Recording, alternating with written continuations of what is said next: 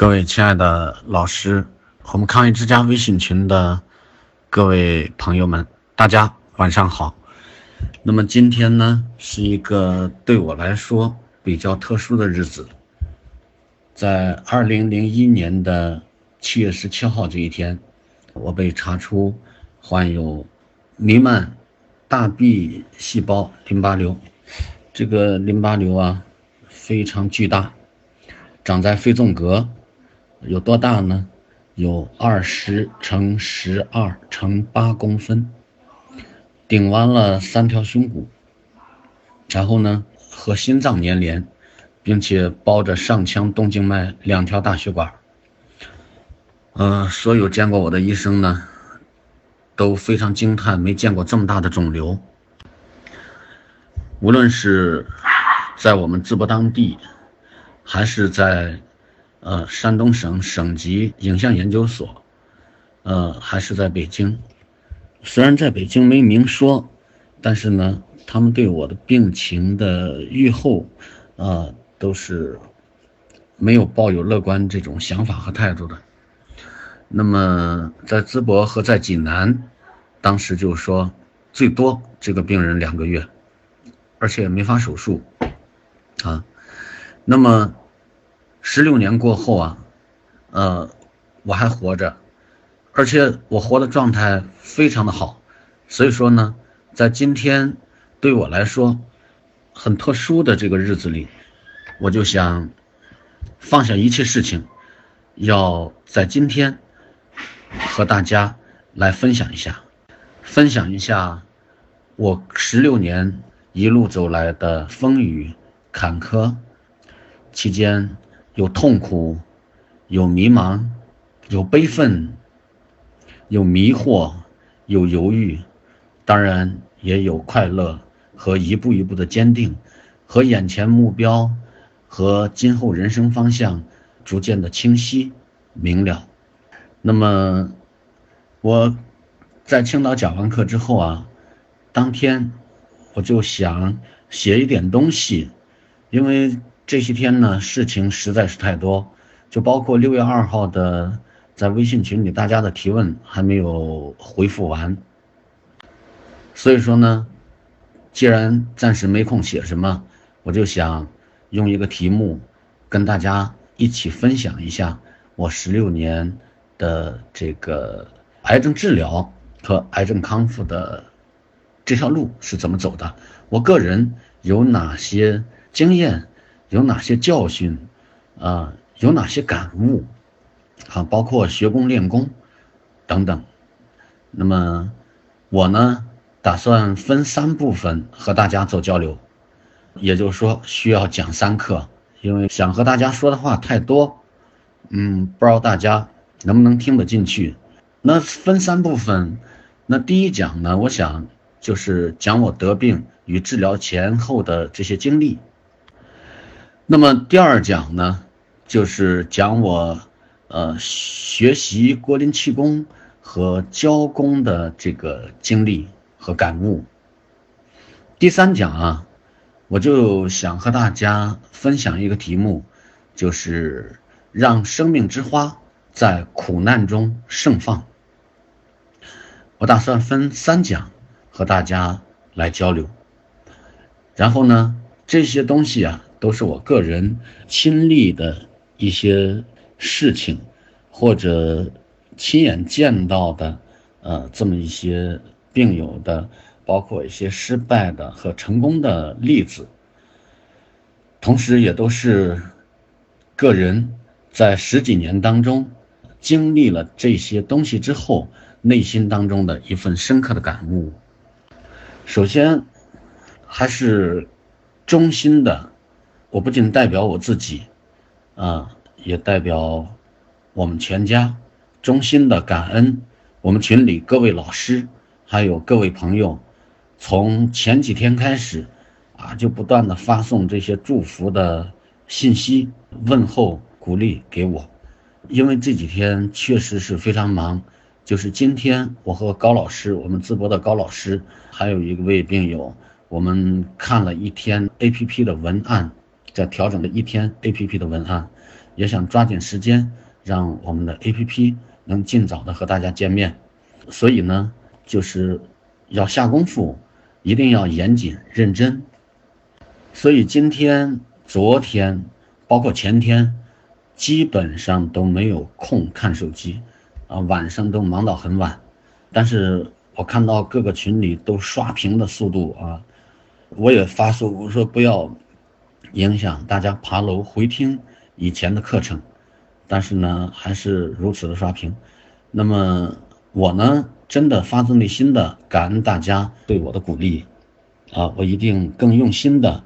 做好自己能做的和该做的，啊，然后如果大家有需要我做什么的，只要我能做到的，力所能及的，或者说，嗯，我费点劲能做到的，我一定会尽心尽力的，呃，去帮助每一位需要帮助的朋友。同时，今天呢，呃，不仅是我巧了，还有我们的老朋友，上海的沈慧娟老师。也给我们在抗癌之家群里做过讲座的，他是十九年前的这一天，七月十七号确诊了乳腺癌，那么是比我还多三年的呃癌龄，那么也祝贺沈慧娟老师能够更加健康快乐，祝福他们的全家能够幸福安康，同时到四天以后。也就是说，七月二十一号，还有我们肝胆胰脾群里，我们江西鹰潭的关年平老师，他也要过生日了，啊，他真的不是不容易，他是肝癌期间有几次是复发，但是他现在呢非常的好，在此呢也祝福关建平老师能够越来越好，同时不但康复自己，还能带动江西鹰潭的病友。能够去帮助更多的人，关老师是一个非常好的、非常不错的一个人。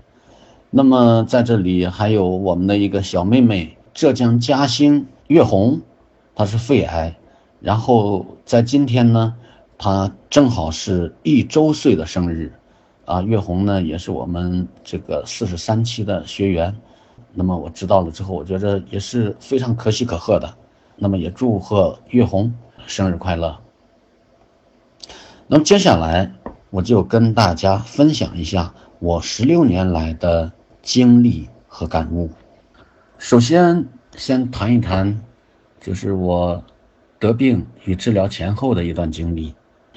我呢是出生在东北，然后十岁呢回到山东老家上学，然后在山东老家八七年的时候考学，那时候数学不好，然后考学考到了。山东省财政学校学税务专业，两年之后毕业呢，就分配到淄博，在一个区的事业单位做公务员。那么可以说得病之前，啊，我的整个人生的路是比较平坦的。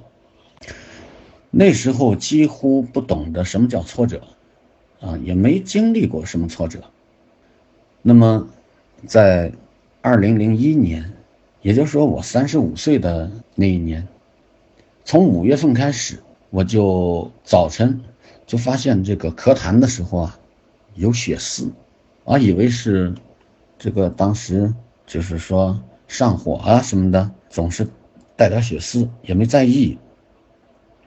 那时候完全也不想，怎么能想？就是三十五岁年富力强的时候，就说这个病这种倒霉的事儿。会落在我们身上，就打死我，我也不会相信。那么，就每到晚上，每到下午五点钟左右的时候，我就总是出现这个发低烧的这种情况。那种低烧啊，就是让人特别的难受，脾气也非常的暴躁，你控制不住，你根本控制不住。一发低烧，浑身无力，哇，你说不出哪难受。然后就是在。二零零一年七月，那么再往前推一年呢，就二零零零年的一二月间，我呢就从胳膊的肘部啊，就起了右胳膊，啊，肘部起了一片小皮疹，这个皮疹呢特别的痒，而且呢就是有那个半个月饼那么大，然后就开始西医、中医的看，先是山东，呃，先是我们这个区里这些医院，皮肤病医院呢，然后又是呃中医啊、西医啊，然后到市里西医、中医，然后到省里西医、中医，最后又到北京，就整个的看了一年，所有的专家，包括研究生导师，包括博士生导师，他都给你下一个结论，就典型的湿疹。说典型的湿疹怎么这么顽固，就控制不住呢？那个时候也没有这方面的知识，能想到这是淋巴瘤这个外部表现，就查一查这个肿瘤的情况，没有往那上面想。于是就这一年呢，就在不断的吃中药、吃西药，然后就包括一些民间的医生啊，他的一些土办法。啊，什么药水往身上抹，始终没有任何用处。然后吃中药吃到什么程度呢？因为我记得就是这个治疗皮肤病的这个药物啊，都是比较毒的。其中有一种药呢，它特别寒，毒性还特别大，叫木通。那么有一位中医呢，给我加的量特别大。那天吃完了之后，脸色发青，胃疼的就是这种绞痛，啊。正好上着班的时候，就趴在桌上，几乎没法动，那个真是浑身就出虚汗，一身一身的虚汗在出，然后最后不得已就是赶紧啊，又找到这个中医，然后这位中医就轻描淡写的说了一句：“哟，还没想到这个木通这个这么大的力量。”然后就跟我说：“你赶紧把那个中药停下，不要再吃了。”呃，你不吃，第二天就会好了，呃，这个症状就会消失。果然，第二天中午的时候，就这个症状消失了。从那以后，就是不再敢那么这个随便吃中药了，啊。但是西药呢，里边的治疗皮肤病的，呃，这些西药啊，大部分里边都有激素。我呢又不想过多的摄入一些这个激素含量很高的一些西药，啊，就包括抹的药膏。于是呢，就是手到了什么程度啊？手背挠的，就是连打针扎针的地方都没有。就这样一天一天熬着，那熬到了七月十七号那天，我记得我们局里是开啊全体人员会，那个时候就突然我那种咳嗽的剧烈和没人声的咳嗽啊，就让整个这个会就没法开了。然后我们局长就跟我说：“赶紧去医院检查一下。”哎，那天我刚好还没有带钱，就让我检查一下。检查一下，我就去了。我去了呢，我就自己挂了个号，挂了个号啊，我就去让他们开了个单子。我先开了单子，下午去做那个检查。然后走到这个呃医院的呃出口。大厅出口，正好碰到这家，这是一家军医院，啊，这家医院呢，这个和我们局是军民共建单位，和我们局的关系很好，而且这个军民共建这个线儿呢，还是我和呃这个医院一位朋友啊牵的线儿，所以大部分这科主任我都认识，嗯，正好碰见他们影像科的张主任，然后呢，张主任说，哎，你过来干什么？我说我来检查检查，先开个单子，不过我带的钱不够，等下午来检查。他说你怎么回事？我就跟他说了情况，什么发低烧啊，早晨咳血啊，然后这个就浑身这个皮疹呐。说之后，他说你赶紧跟我来。他说你先这个不用交钱，先做了检查，然后你再来补交。我想反正也是做，又不是不给人钱，就去做吧。他说：“我先给你透下视，然后他就亲自，啊，这个在透视机前边，他让我进去之后，嗯，站在那，啊，站在上面，他结果把那个那个透视屏一调，调到我胸部的时候，我看他和另外一位医生两个人就张大了嘴巴，瞪大了眼睛，因为有一块玻璃我能看到吗？就是惊讶的不得了。”啊！我当时我就觉得坏了，有问题了。我接着我就从透视机上走下来了，走下来，然后他第一句话就问：“你怎么这么糊涂啊？”我说：“怎么了？”他说：“你赶紧去，我给你开个 CT。”我给 CT 室主任打电话，CT 室主任呢也是我很不错的一位朋友，然后他说：“你赶紧去找他做 CT，不行的话就做强化。”我一听我就明白了，我说：“肺癌吗？”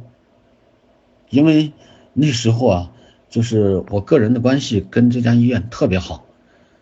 嗯，他说：“你先不要问。”他说：“这个你这个晚上睡觉不憋气吗？”我说晚上睡觉胸疼，但是没有感觉到憋气。那时候我也不知道这个肿瘤到底有多大，然后他那个透视呢又没有具体的一个肿瘤大小的一个东西，他只是看到很大，于是就去做 CT，做完 CT，当天上午就把报告给我了，把报告给我了呢，就接着跟我说，说你不能走了，你住院吧。那住院这个东西得跟单位打招呼，我就跟单位打了招呼，我还没等给单位打电话，然后那个我的三个局长就都到医院去了，啊，都到医院去，虽然是跟我说说笑笑，轻描淡写，哦，事先那个，呃，就是放射科的主任已经把这个电话打给他们了，然后他们赶到医院就跟我说，啊，没事，你检查检查吧，需要这个到哪治疗。你想到哪治疗就到哪治疗。那个时候虽然觉着不妙，但是呢，并不知道自己得了什么病。嗯，我要结果呢，他们又不给我看。好歹的最后，我说整天和大家跑这家医院，我说我一很熟悉，第二呢，我我觉得这个就是说那个报告什么的，你们必须给我看，这样就是。呃，我媳妇儿呢，就把这个报告啊，就给我拿出来了。拿出来这份报告，我一看，上头呢说肺癌打了个问号，畸胎瘤打了个问号，然后就没有说淋巴瘤。我一看大小，我也被惊呆了。为什么被惊呆了呢？就是第一次做 CT 描述的是二十一。乘十二乘八公分，你就二十一公分呢，在肺部从纵隔长出来，那么肺几乎是三分之二都没有呼吸的功能了。啊，那时候我还没觉着憋气，每天早上都去跑步，一跑步呢跑多少公里呢？二十公里，每天早晨要去跑步。那时候人非常瘦弱，瘦到呃多少呢？呃，腰是一尺九这么细。然后整个人是一百一十四斤，啊，一个男人一米七五的个子，然后就是一百一十四斤，啊，也挺可怕的。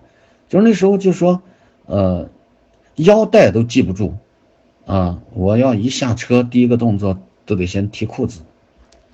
然后我就联想前几天在洗澡的时候，冲澡的时候，我就摸到这个左侧的胸骨有三条出来了，就跟那个鸭蛋那种弧形那种。感觉，然后出来之后，我在纳闷，我这个怎么还出现鸡胸呢？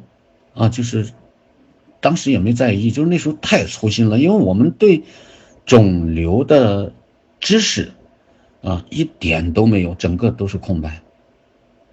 呃，当时还没有有多害怕，我们当时想要不好的话，那就治呗，反正是治好了啊，算我命大；治不好。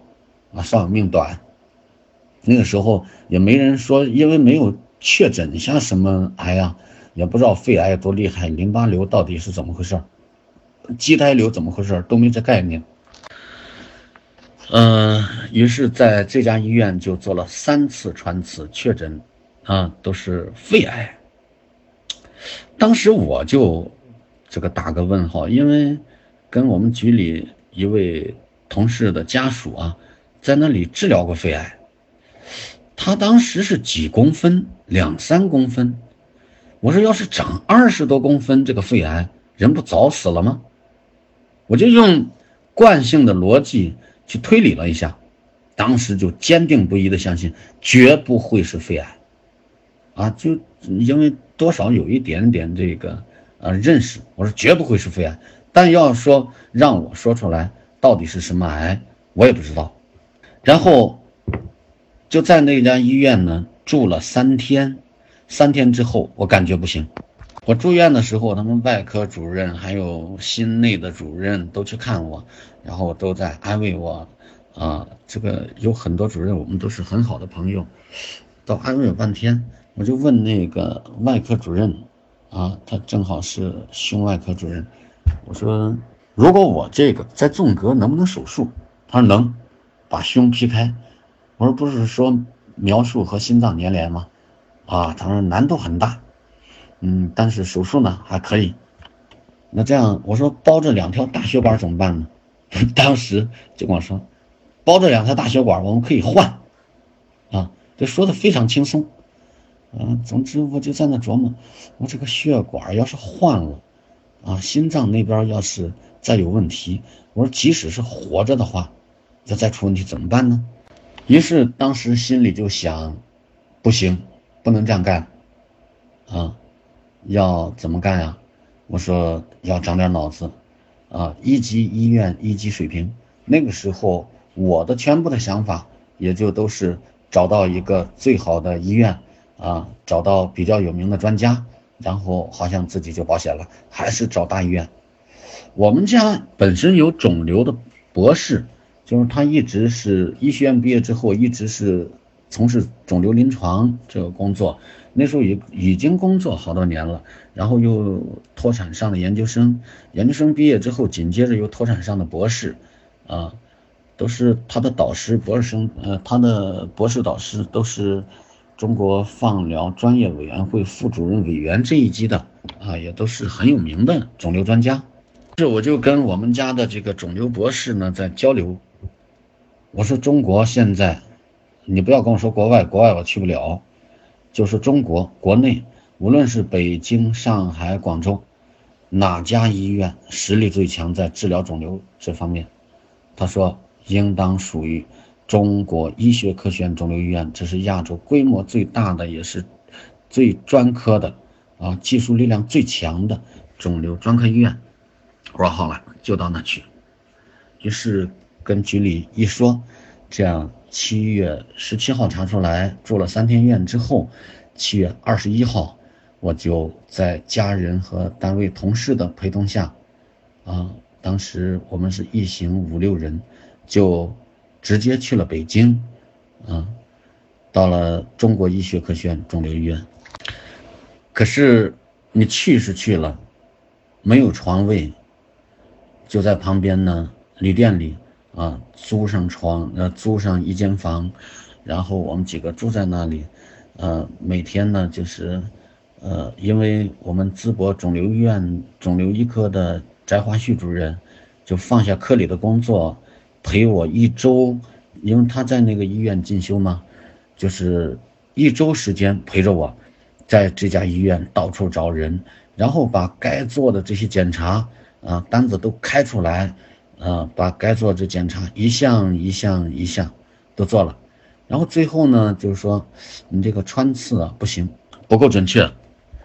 专家说，呃，你找建议你找中国医学科学院，就是肿瘤医院，呃，秦德兴教授做一下。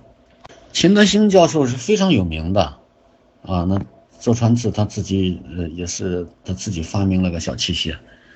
就跟削铅笔的那个刀子一样，就跟筷子那个细头一样粗，然后他要用手术刀给你在皮肤上拉开道口子才能插进去。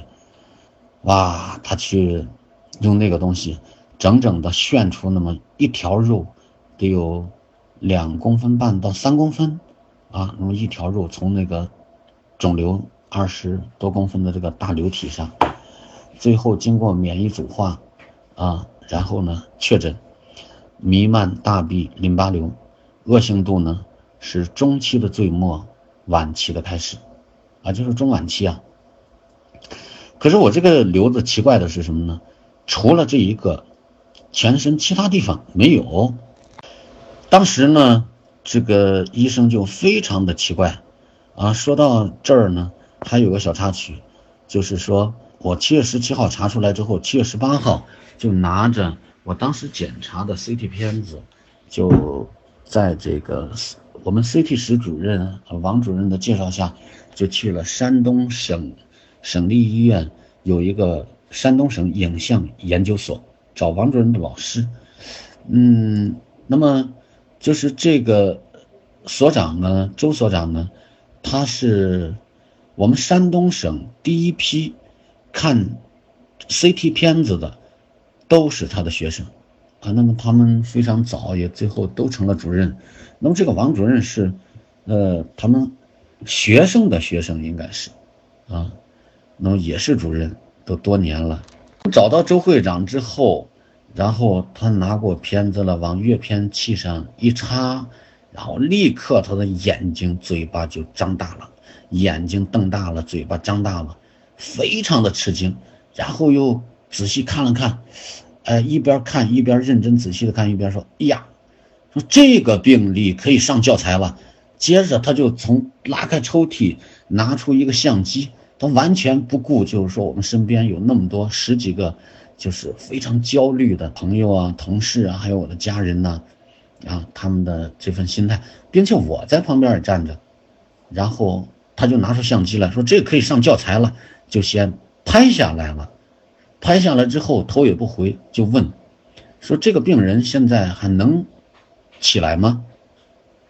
当时看到他这种状态呢，我的心里就非常的恼火，然后呢，呃，我就说：“能起来。”然后当天早晨我还跑了二十华里呢，嗯，我说能起来，他说这个病人不要费太多劲了，呃，不建议手术，呃，化疗和放疗吧可以用，但是没有什么大的用处，呃，因为肿瘤太大了，光靠这个化疗放疗肯定不会让这个肿瘤消失，呃，还有呢，就是从他这个 CT 片子上。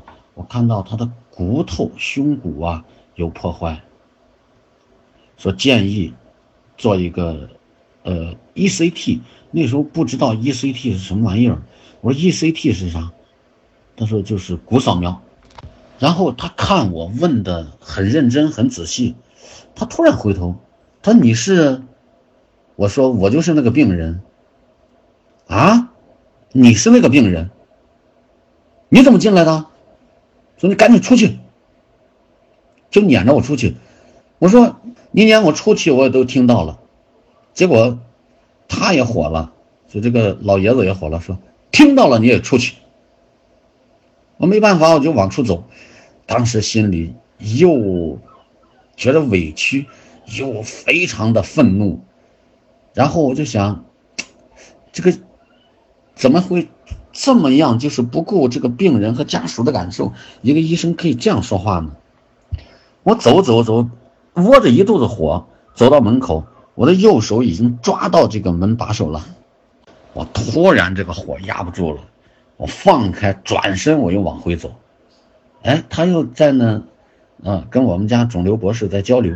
然后一看到我走回去了，他很愤怒的看着我，瞪着眼说：“哎，你又回来干什么？”我说没问，嗯，这个没什么。我说回来想跟你说句话。他说你想说什么？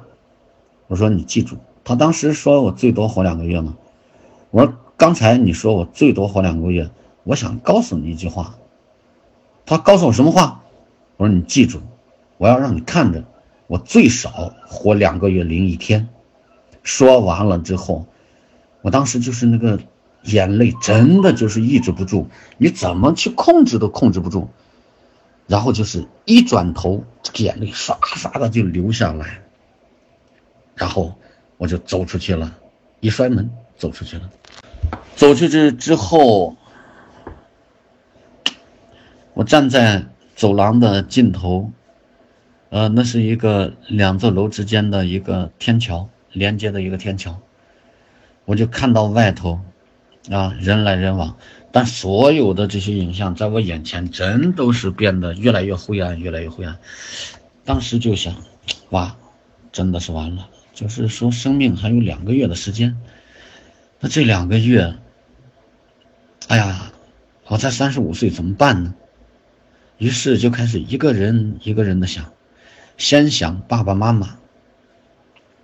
那时候我爸爸妈妈刚刚六十岁吧，然后我说再想老婆孩子，再想弟弟妹妹，总想，假如两个月死了之后，他们会怎么样呢？他们会怎么办呢？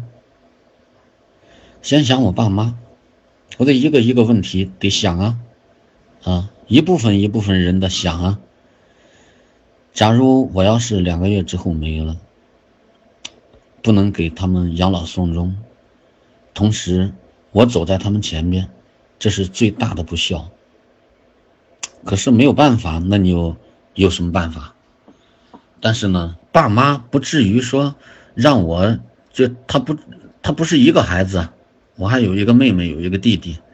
我说，即使我不能给两位老人养老送终，但是我的弟弟和妹妹一定会代替我去。完成这个使命，所以想到这儿呢，也没有那么多哇放不下了。接着就是在想老婆，呃，这么多年，整天跟人家打仗，啊，那么这个这个时候，正好是三十来岁年富力强的时候，啊，突然就不行了，两个月死了之后，他会怎么办呢？他该怎么办呢？那时候想了想，最后给自己一个答案：如果真死了，人家该怎么办？怎么办？啊，你也没法去啊阻挡，啊，你也管不了。想到这儿之后呢，也有点释然了啊，那就人家该怎么办怎么办吧。然后再想弟弟妹妹，我要死了，弟弟妹妹怎么办呢？那么想弟弟妹妹，就是说我妹妹那时候结婚多年了，没有孩子。然后呢，我得病的时候她刚刚怀孕，可是她那个时候还不知道自己怀孕啊。妹妹也不错，在青岛。然后想弟弟，弟弟现那时候不行，说这个个人有个人的命，那只能他自己努力了啊，我也帮不了他。那么说，就是让他看看自己，啊，怎么改变和努力了。然后想到这儿之后，啊，他们也不需要，让我多么大的牵挂，啊，那么就最后就想孩子。那时候，就我女儿是九四年呃出生的，啊，那么就是说那个时候呢，他刚刚六岁半。啊，他九四年，啊十月份出生的，我刚六岁半。他五岁半上学，正好是一年级暑假的时候。呃，这个孩子呢，从小非常活泼，然后就想，哇，这个孩子怎么办？这么小，假如他一开学我就死了，那孩子怎么办呢？就是这一个问题，让我是最纠结、最难受的。因为那个时候你没有办法，就是说，什么办法都没有。我们找的都是，呃，在当地都是非常好的医院，都是非常有名的专家，啊，他们这么说，那你自然你要会，你你要考虑，考虑什么呀？就是考虑，那人家说两个月了，那有可能两个月不到，可能我就没命了。那个时候说心理压力也好，就是。各方面的压力也好，都非常非常的大。那这种压力，我就我个人来说，我还真没有多少恐惧，害怕不害怕？但是没有把全部的心思都用在害怕上。那个时候主要想了一圈儿，啊，我死了之后会造成什么后果？给家里、给亲人，啊，给给这个朋友们，啊，会造成什么后果？哎。突然，我就想到陶渊明的诗那两句诗，啊，这个叫“亲戚或余悲，他人亦已歌。此去何所到？托体同山阿。”就是你那个亲人，可能你走了之后啊，呃，可能还没从悲痛里头解脱出来的时候啊，别人已经开始唱歌喝酒了，啊，嗯，就是说你想别人啊，你死了之后对别人有什么影响？没什么影响，啊，顶多去参加一下你的葬礼，然后回来之后就说，哎呀，你看这个伙计真可惜，怎么这么年轻就走了？这是好朋友说的，啊，那那要是。那说这个心性不好的人或者看不上你的人，他就会说：“哎呦，这个伙计好歹走了，啊，那也顶多这么一句话就拉倒了。然后你还觉得这个大家会怎么样？悲痛一年啊，悲痛两年或者悲痛一辈子吗？不可能。很快想明白了之后啊，就所有的关注点就放在了孩子那里，就是这个事儿怎么？因为孩子还不懂事儿。怎么跟他说？呃，然后我要去北京治疗，那个肯定，这个家里轮着要去这个陪床，嗯，那么谁照顾他？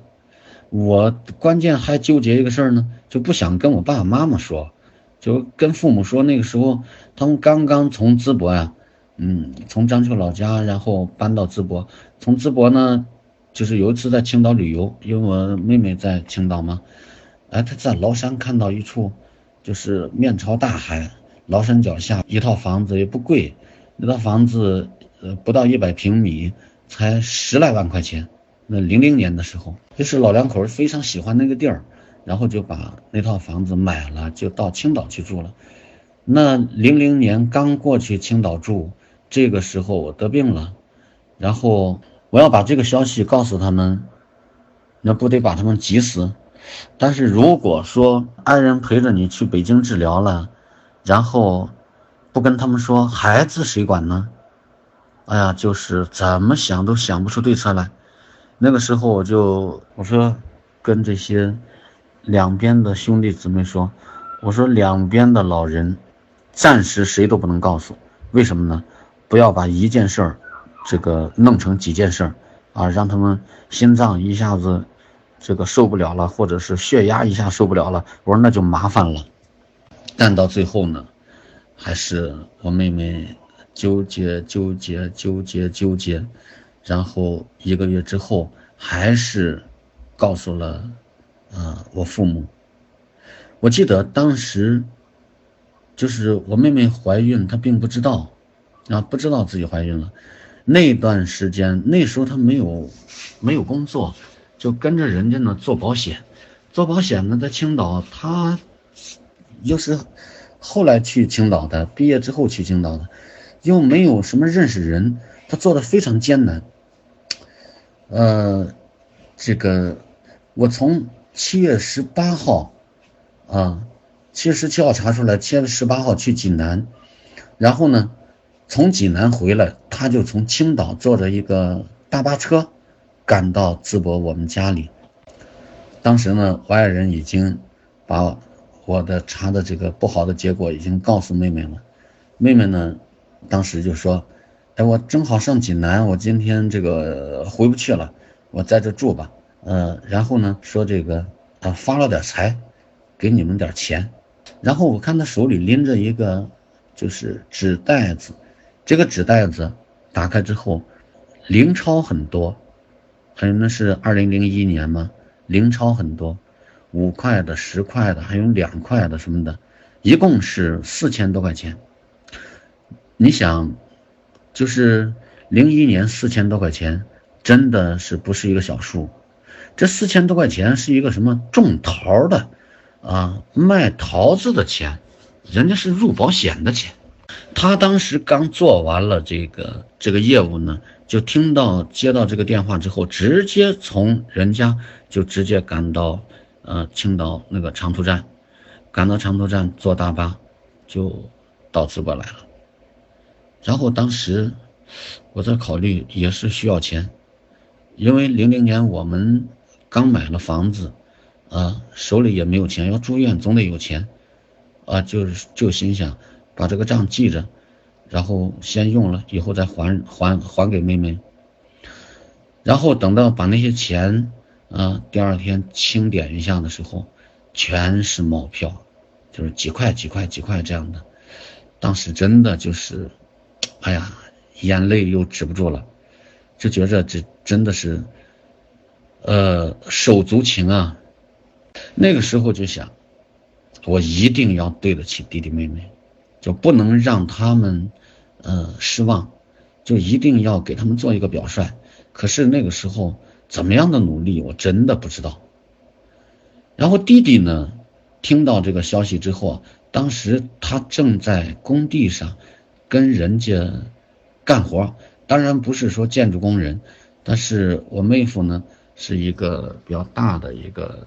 就是房地产公司，然后他是副总，他呢就呃找了朋友的公司让我弟弟去，就反正是说打打杂，嗯嗯，但是不是搬砖砌墙这种，他正好在二楼跟着他们老总呢在检查检查这个工程质量，他一接到电话，接到我我妹妹打给他的电话，知道这个事儿，一惊。然后脚下一个趔趄，就从二楼摔到一楼了。正好他那个都有防护网啊，啊，幸亏啊没有这个呃出大的一些受大的一些伤害。这些都是我出了院之后啊他们讲述给我的。然后把这个事儿呃就是告诉我爸妈之后呢，嗯，真的说我爸爸是很坚强的人。我就压根儿没有见过，就是三十五岁之前，我没见过我爸爸流过泪。他非常坚强，非常吃苦耐劳，啊，十四岁闯关东，然后在东北成了家，把我们呃姊妹三个拉扯大，然后这个在老家盖房子，又来淄博买房子，然后最后又卖了淄博房子到青岛买房子。我妹妹告诉他的时候啊，正好是。我爸爸在用小锅在熬牛奶。那时候妹妹一家人也没买房子，跟父母住在一起。然后我爸爸听了之后就木呆呆的站在那，站在那之后就看着那个奶锅已经扑出来、扑出来、扑出来，就都废了。然后我爸爸在那无动于衷，就是就是愣的，就是不知道干什么了。然后我妹妹。一看我爸爸的情况，真的是就就哭出声来了，就捂着脸，就赶紧就跑出门去。妹妹写了一篇文章，在父亲节的时候有个征文，于是妹妹写了一篇文章，叫《父爱如山》。那篇文章我到现在还留着，他在他们公司这篇文章获了一等奖，说的就是我得病之后。他把这个事儿告诉了爸爸，而爸爸，他怎么做的？呃，我之后也写了一篇文章，啊，这篇文章正好是山东省他一个征文，啊，我想起了这一段呃，半夜都能哭醒了，就半夜做梦啊，把自己哭醒了，这是后话了，治疗一年之后的，然后就这个半夜起来。就写，当时那些年，所有的那几百万字的，呃，那些文字，大约都是在出院之后三四年、四五年当中写出来的。原来我是从不写东西的一个人，也就是说，这些亲情的力量，那他们既然知道了，那爸妈呢就过来到淄博带孩子，同时，也带着孩子呢，啊，到北京去看我。那我在北京的治疗，我是八月六号，七月二十一号去的北京，八月六号住进的医院，就半个月之后才住进医院，八月七号开始打化疗。能住进医院，啊，八月六号当天就是中国医学科学院肿瘤医院十八区的主任，那张香如教授，那是很有名的一位教授了，啊，那么过来一看。说你身上起的这些东西，哇，小伙子你怎么这么糊涂啊？这是淋巴瘤非常明显的一个一种表现形式啊！你为什么不去查查呢？你当时我们没有那那个知识，我们也没有那份觉知啊，到那去就光看皮肤病了，就耽误了一年嘛。然后八月六号打化疗，说你的化疗剂量必须要大一点，不大一点，根本连希望都没有。说你必须得用这个大剂量的化疗，我们还得看效果怎么样。结果很幸运的是，用上这个大剂量的化疗呢，效果还不错。但是我他的效果不错，我的这个，呃，罪可是受大了。第一次化疗之后，哇，那种感觉，吐吐不上来，不敢吃饭，不敢喝水，啊，便秘，吐吐不上来。但是呢，就是整天。就就就要抱着个枕头，这滚到那，那滚到那，哎呀，那个胃那个难受，也难受的不得了。然后激素类的药物一用，慢慢的这个水牛背满月脸，然后这个慢慢的头发稀里哗啦的，风一吹或者你用手一扑了头发就刷刷的跟下雨一样的下。然后从第二次开始，就是这种疯狂的喷射状的吐。让我就是有了一种就摸到地狱之门感觉的，还是第三次，三次化疗的前一天就是国庆节，然后呢那年的国庆节前嘛一个礼拜六，然后给他请了几天假，他就跟着爷爷奶奶啊坐了一夜的火车到北京去。我们到了北京，孩子两三个月没见到我了。然后一见面就是给你唱歌跳舞，一会儿抱抱你，一会儿亲亲你。那时候他才六岁半，不到七岁嘛。那小时候他是很可爱的一个孩子。然后就跟我说：“爸爸，呃，我明天早上要去这个天安门看升旗。”我说：“好。”爸爸，我要去北京动物园。我说：“好。”还跟我说：“我要去。”清华大学，我说好，我说爸爸，打针几天之后呢？呃，打完了，我说爸爸一定领你去这些地方。那个时候，因为孩子，他一听我答应他一定领他去这些地方，他就高兴的在地下蹦啊跳啊，一会儿给你唱歌，一会儿给你跳个舞啊。你在那看着他，心如刀绞。因为有了前两次化疗的那个经验和例子，我对第三次化疗就特别的恐惧。第三次化疗呢，又给我好像是 VP 十六是什么东西，又给我加了点量，我就特别恐惧第三次化疗。然后第三次化疗结束，结束了啊，因为第一天、第三天嘛，第二天打上之后，我就在祈祷，我说一打上化疗。八九点钟打上化疗，我就开始祈祷，千万千万别让父父母和孩子看到我那种难受的状态。结果事与愿违，当天晚上在半夜的时候就开始吐，然后就开始发烧，发烧我也不知道多少度，反正是同病房的陈教授就去找护士找医生，他们过来看看之后，给你打上一针退烧的小针。然后说吐没办法，你打个止吐的吧，也没什么办法。但是打上两次止吐的还是喷射状的吐，你就根本不能睁眼。然后发烧，发到四十一度，然后我就一秒钟一秒钟的在数。那个时候趴在床上，眼睛根本不敢睁，天旋地转，又烧的那么厉害。然后就开始这个，呃，盼着数着数，一二三四五六这么数着。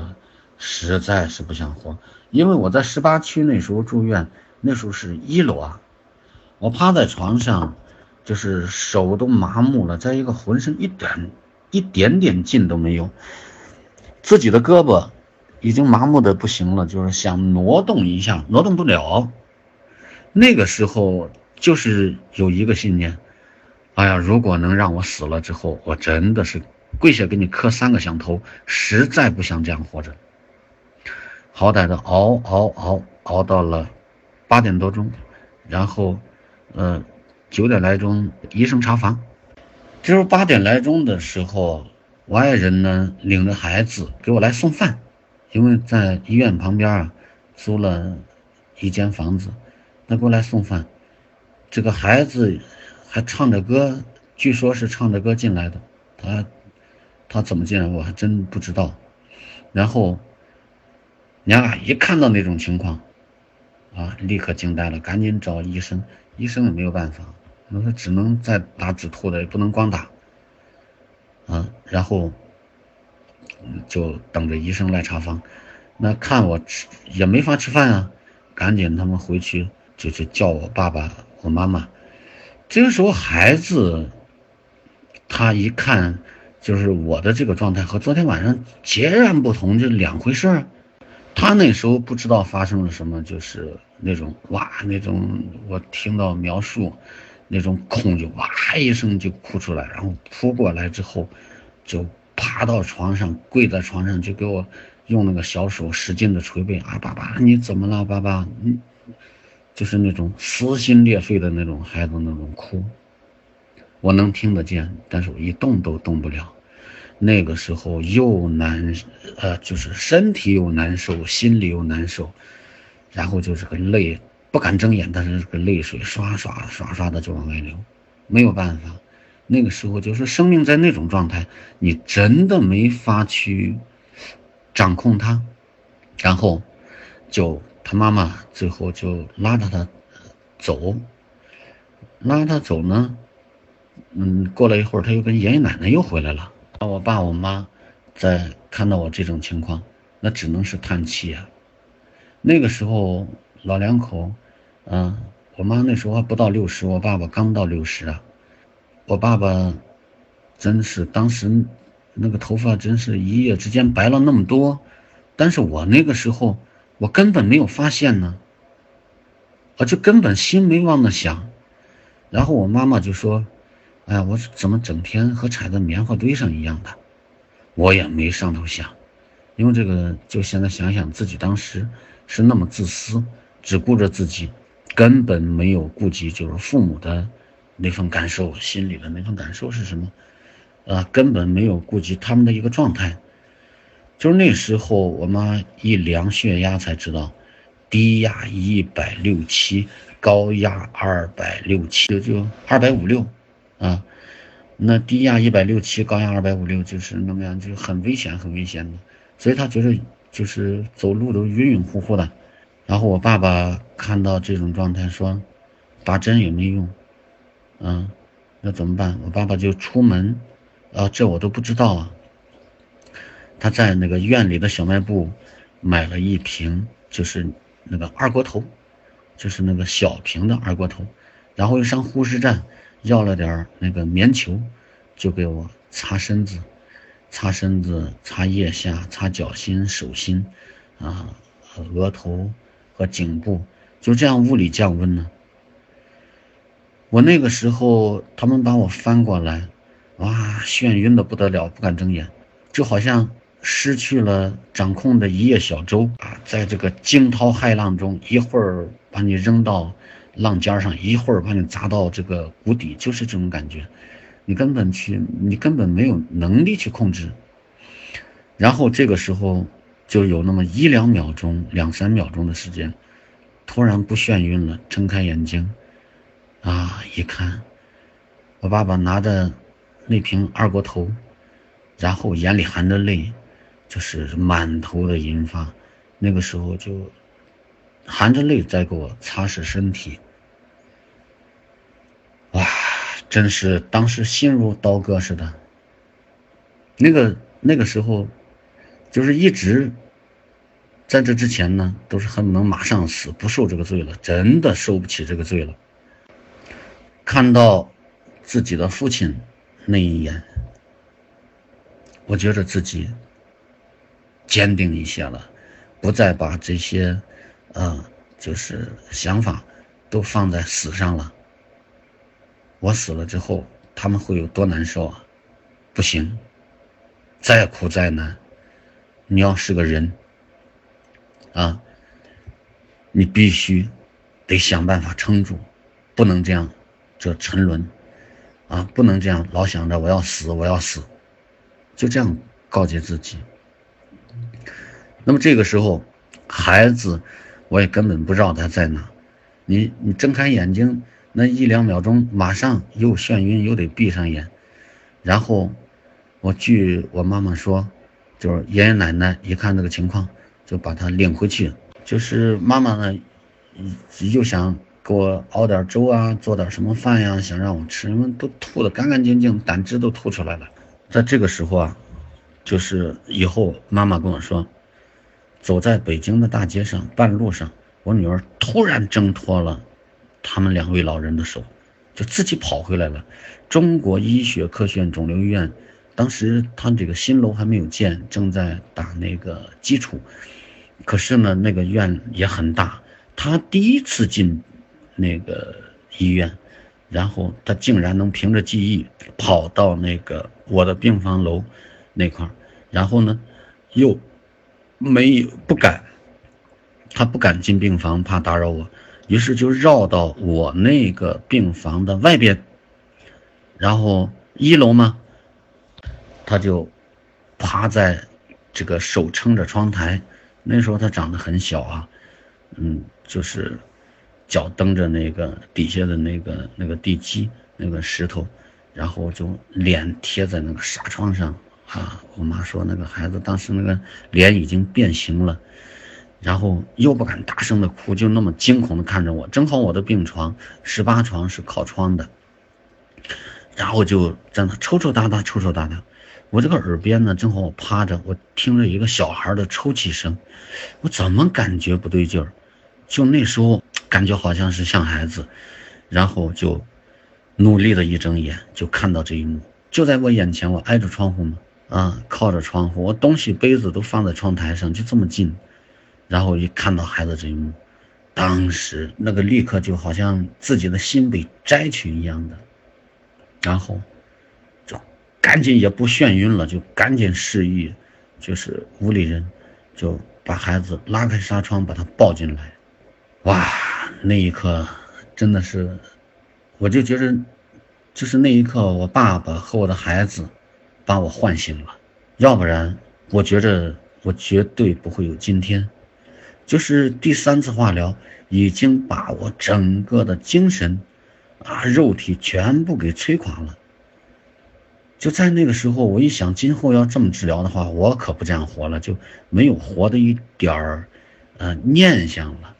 就是那种心气儿念想都没有了，然后看到爸爸就是那个满头白发，就含着眼泪给我擦身子降温，再紧接着看到孩子的这份情景，就是让我心里咯噔一下子，我一下就想起老妈平常在我们姊妹耳边啊念叨的，说孩子这个人可不能自私啊，可不能光为自己活着。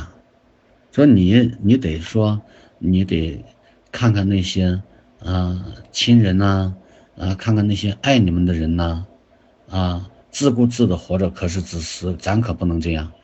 那平常呢，没得病的时候，他一说这话，我们都很烦。一见面就说，一见面就说，哎呀妈，知道了，知道了，知道了啊，好，好了，好了，好了，不说了。可是，在那一刻，你一下子就感觉到，这句话真的就是这样。那时候亲人都恨不能拿他们的命来换你的命啊！那一刻一下子，就是自己真懂得理解了，那这句话的真正含义了。就人真的不是为自己而活着。唉，我们的命是和所有爱我们的和我我们所爱的人，都是融为一体的，都是融在一起的。所以说。嗯，自己教育自己，谁都教育不了你。你平常谁在说啊？那都那都我知道，我知道，我知道。但那一刻你是真的知道。于是乎，就心里咯噔一响，我不能再这样下去了。然后，立刻就咬着嘴唇，再难受。哎，那奇怪的是什么？就当我。一下子下定决心，从心里下定决心。当我一下从心里下定决心，咬紧牙关的时候，咬紧嘴唇的时候，绝不可以再这样了。我最起码我不能吓到孩子，最起码不能让我的父母，啊，让他们这么揪心。然后那一刻，突然就也不眩晕了，也不能说不眩晕了，就不是那么晕的睁不开眼了，然后也不那么想死了。也能睁开眼睛了，就这样，慢慢一点一点一点一点，到了晚上八点多钟，终于烧退下来了，然后呕吐基本停止了。那个时候啊，整个人用一句话形容，就跟一根面条一样，就开水煮过的面条一样，软塌塌的，就是一点点力量都没有，从床上起起不来。我爸爸一边，我妈妈一边，把我从床上拉起来，给我穿上鞋子。他们两个架着我的胳膊都架不住，就往地下溜，哇，就是腿站不住，就虚到那么程度，走不了。然后就是为了不让他们担心，在床上坐了一会儿，跟他们笑笑说：“我说，一个人扶着我，我试着走走，我想走走，因为那一天就几乎把我折腾的脱形了，每走一步。”哇，就飘啊飘啊，你根本站不住，在那种情况下，一步一步的走回了租住的旅馆。但是两天以后，我第三次第一天的化疗，两天以后，因为我打化疗是第一天和第七天，两天以后，我就扛着女儿，虽然那时候脚也肿，脚肿的提不上鞋，啊，我都是把那个布鞋脚下一踩当拖鞋穿。塌了这鞋，领着孩子去看，呃，天安门前去看升旗，然后领着孩子去动物园，去圆明园，啊，领着孩子都去了，而且是扛着孩子，把孩子扛在肩上，走的脚越来越肿，但是毕竟领着孩子去了，直到现在，我觉得也是，我感觉，就说一个人。如果说你越想到我是不幸的，越想到我的命是非常苦的，越想到我没有办法了，你就会永远沉沦在其中，你就沉沦其中不能自拔。可是，在你认为过不去的那一刹那，如果你内心一点点就是被熄灭的啊那个火焰，重新再一下子被。激起来的时候，我觉着迸发出的那股力量是无比强大的。我每每就是用这段经历来鼓舞自己，就是那么难你都过去了，现在还有什么难你过不去？之所以给大家讲这一段经历，不是在跟大家倒垃圾、倒苦水，我最想告诉大家的，是我，呃，最后想对大家说的这段话。小的时候，我出生在东北农村。然后啊，东北大片的土地呀，老百姓那时候买不起化肥，牲畜的粪呢，人粪呢，就这些，都是往地里推，啊，无论冬天夏天，而有的时候我们上学的时候啊，就经常碰到这个往地里推粪的农民，然后就是那时候就老远的看到推粪的车子，啊，或者拉粪的车子，我们就。赶紧捏住鼻子往一边跑。那个时候小不懂事啊，但是心里总是，呃莫名其妙的想，呃这个东西啊，这么肮脏，这个人还往地里去推他们，推到地里还把它上到地里，而上到地里呢，这个庄稼长得越来越好。想不明白，老想不明白。我得病的时候，突然一下子，也就是在第三次化疗的时候，在最难受的这个阶段过去之后，我也有一天躺在床上，我突然想到这一点。我小时候真是就光想这一点，那一天一下子豁然开朗。那个粪便啊，你它本来就是很肮脏的东西，你越去。这个轻看它，越把它往肮脏里看，它越在你心里它是越肮脏的。可是呢，如果把它上到地里去，让这些肥料和大地相结合，和每一颗土分子相结合，这些看似肮脏的东西啊，平常我们觉得非常脏的东西，它就会变成非常甘美的营养。去滋润着庄稼，滋润这些植物的生长。突然想明白了，生命中的苦难，不是吗？是一个样的。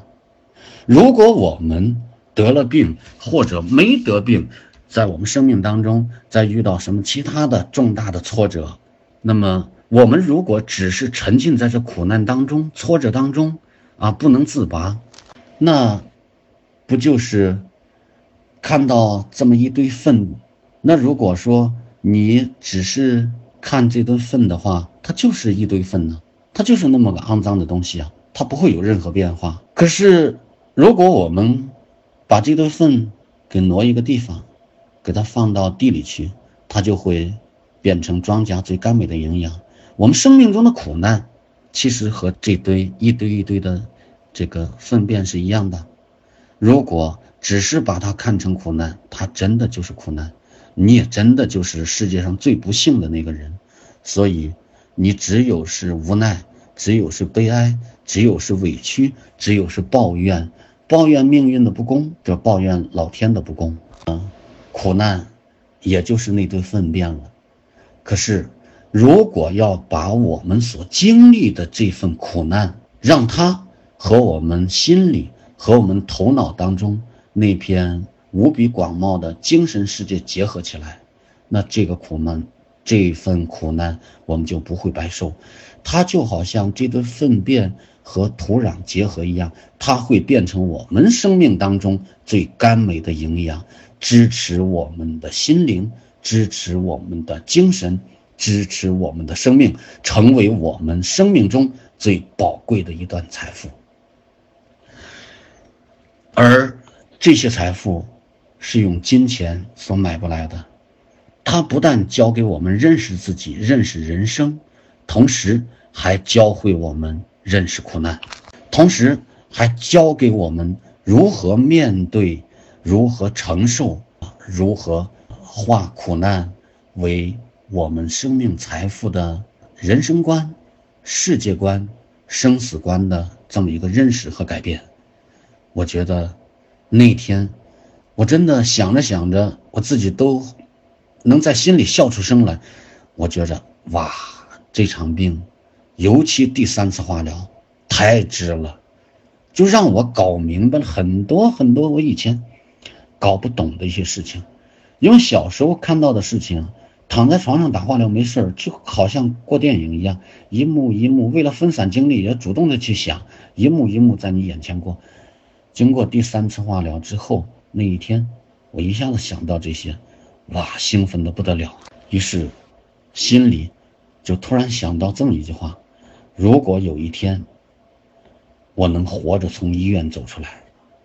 我一定好好写几篇文章，把我住院期间这些经历、不同时期的心理感受、对生命的认识、对疾病的认识、对生死的认识、对人生的感悟写出来。将来一定要写一本书，把这些故事告诉那些刚刚得病的朋友。然后心里又冒出一句话：感谢癌症。真的，直到今天，我依然在心里不断的对自己说：如果不是癌症，他不可能让我这么一个不喜欢看书，然后整天暴跳如雷的一个人，有今天的一份成长和改变。今天多占用了大家约二十分钟的时间，那么我的这个十六年风雨彩虹第一部分，其实还有很多要讲，先讲到这儿。就是我得病治疗前后的这个经历，然后呢，到下个周，啊，抽个时间，我会再和大家分享我得病住院期间我的学工和教工经历。我的教工是从学工那天开始，就开始了我的教工生涯。好，感谢各位老师、各位朋友的收听，再次感谢所有人对我。生命成长的鼓励和支持，谢谢各位，谢谢大家，祝大家晚安。